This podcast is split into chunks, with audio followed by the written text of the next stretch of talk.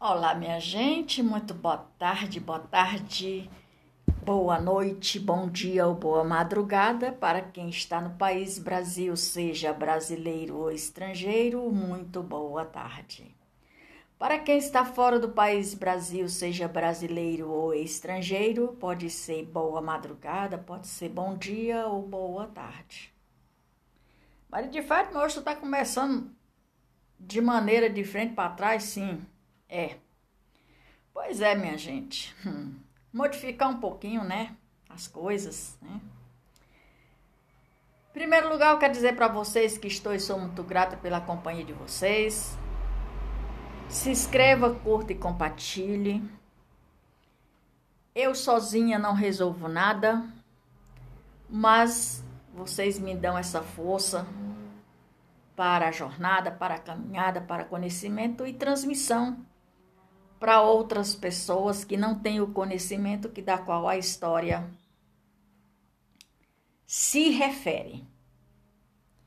Com esse podcast de hoje, de número 29, 186 episódios, 496 reproduções. E eu vou dar continuidade à história desse podcast que é a história do empreendedorismo digital. E ó, está aberta as inscrições para as aulas, para o curso. Se você quiser aula particular, o link está na bio ou pelo e-mail marketing. E-mail marketing é ou pelo WhatsApp, fica mais fácil.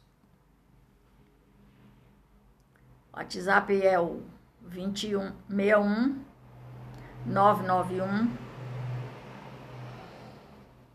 86 41 29. Anotou? Se você quiser aula individual, passe a mensagem que eu entre em contato com você.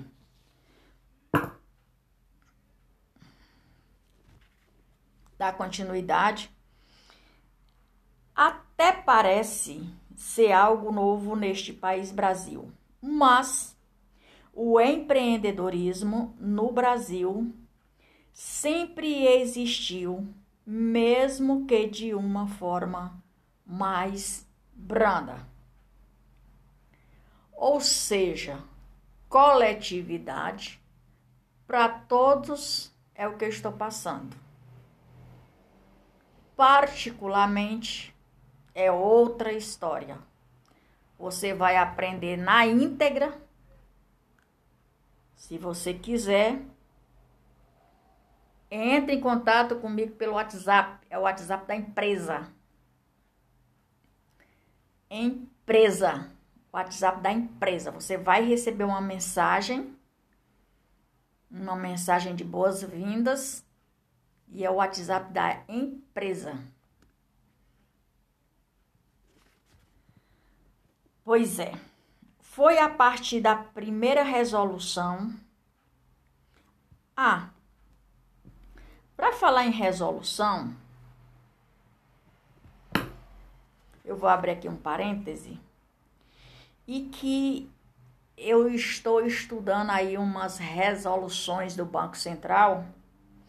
Tem que ter paciência porque é um pouquinho complicado para quem não sabe, mas para mim que estou estudando já está bem claro. Agora, para quem não tem conhecimento, tá um pouquinho complicado. Dá um nó na cabeça, tal.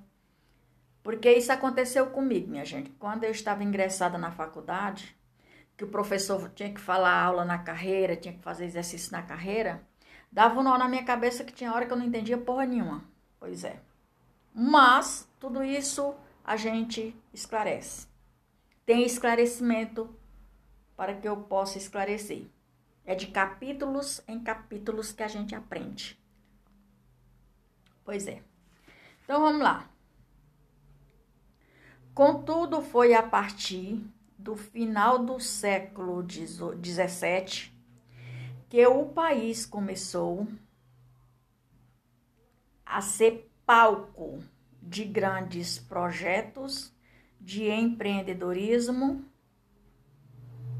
ou dos empreendedores. Foi a partir da primeira Resolução Industrial Europeia, chegou ao Brasil trazendo a necessidade do empreendedorismo. Dos principais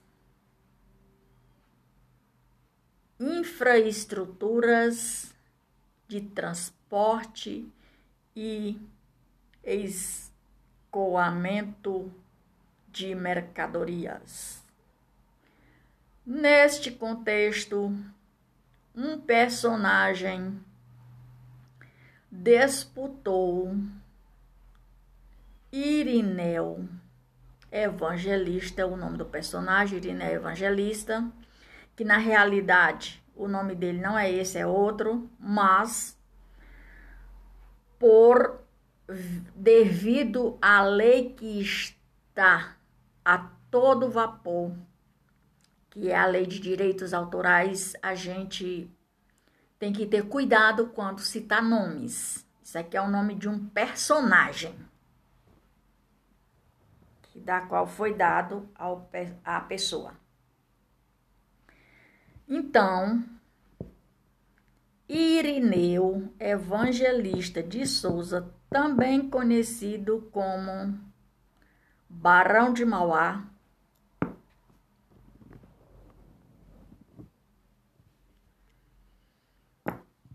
estava pensando em empreender no país Brasil. Empreender no século XVII. O empreendedorismo do século XVII desenvolveu ou foi o desenvolvimento de grandes projetos. Grandes projetos do Barão de Mauá.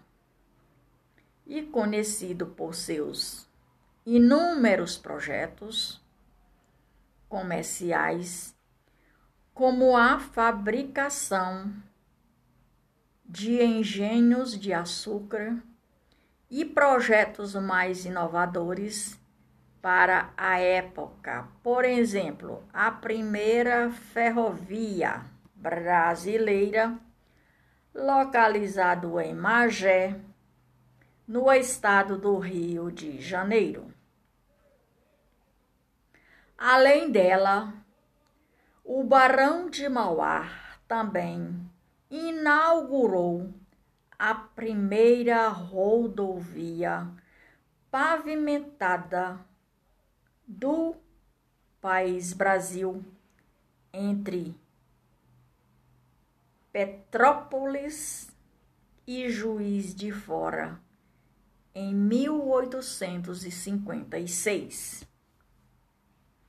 Mas, com o passar do tempo e dos anos, vários empreendedores deixaram sua marca na história brasileira.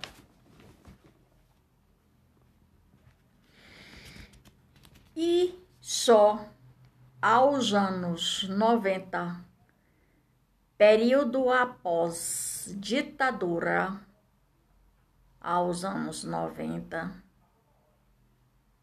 A economia também foram muito importantes na ajuda da junção com a abertura comercial.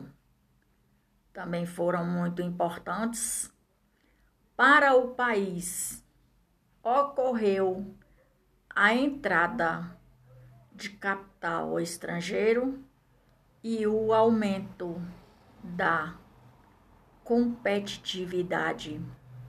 E foi assim que a cultura empreendedora nasceu no país Brasil.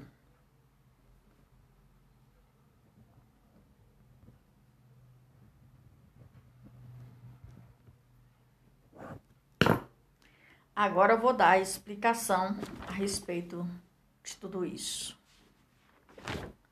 Bom, com toda a infraestrutura, no final do século XVII, o Barão de Mauá resolveu a implementar um dos seus projetos, pois era um homem de sonhos, metas, compromissos com a verdade, com a cultura e com os feitos. Maria de Fátima, agora tu complicou, não, minha gente. Não compliquei nada, não. Pelo contrário, tá tudo belezura. Ó, Barão de Mauá já tá dizendo que ele era um barão. E aí ele trouxe vários projetos com os conhecimentos. Porque os projetos, a gente tem que ter boa parte de conhecimento para poder fazer com que o projeto saia da cachola, da cachola para o papel e do papel para a prática, que é o mais importante de todos. Por exemplo, eu tenho vários projetos para desenvolvimento. Mas esses projetos para desenvolvimento tem que ter capital de giro, tem que ter alguém que ajude a fazer o projeto, tirar da cachola, colocar em papel e do papel na prática. E aí a Maria de Fátima sozinha não vai dar conta disso. Eu quero e tenho vários projetos para ser desenvolvido no país Brasil e fora dele. Mas como que eu vou encontrar uma pessoa que pense como eu penso, que queira como eu quero e que faça como eu quero? Mediante o meu projeto que Deus me deu e eu elaborei. Como quem que vai patrocinar? Como quem vai comprar esse projeto? Como, quem e onde? Entende? Então, o Barão de Mauá, com os seus pensamentos fervorosos para fazer acontecer, ele juntou-se a alguém. Juntou-se com alguém que tinha a capacidade do desenvolvimento do projeto. Eu vou citar aqui um exemplo do, do nosso querido e amado ministro Marcos Pontes ele desde criança que ele tinha metas, projetos, pensamentos. Mas uma das primeiras coisas que ele fez, será que ele imediatamente encaminhou o projeto? Não, né, minha gente?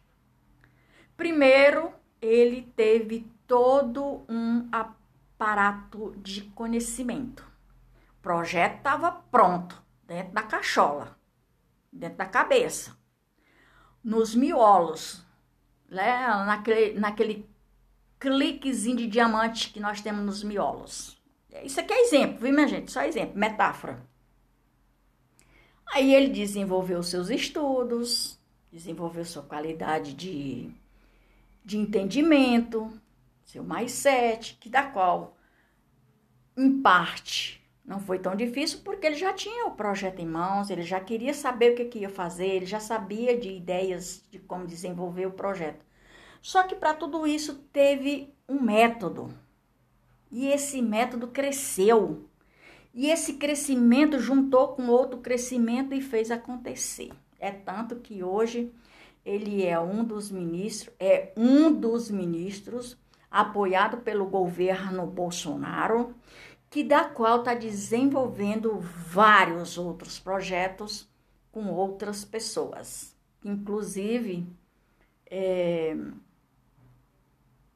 meu tempo está terminando e não dá mais para me falar a respeito disso hoje. Por aqui é só Maria de Fátima Braga da Silva Amor Oficial, Brasília, 30 de março de 2022.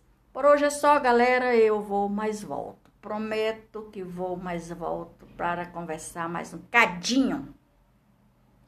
O número desse podcast é o 26. o número do episódio 186 e os números de reproduções 496 até hoje. Então o canal está crescendo, curta, compartilhe, dê o seu joinha, faça o seu comentário, deixe o seu comentário que eu vou ver. Agora eu não sei o que está acontecendo nos comentários, que eu deixo as perguntas lá para saber como é que está chegando até você esse episódio, para você me responder. E lá onde aparece, clique aqui que você vai ver as suas respostas. Não está acontecendo. Eu vou descobrir o que está acontecendo para que eu possa fazer a coisa correta. Tá certo, minha gente? Por hoje é só. Maria de Fátima Braga da Silva Moura Oficial.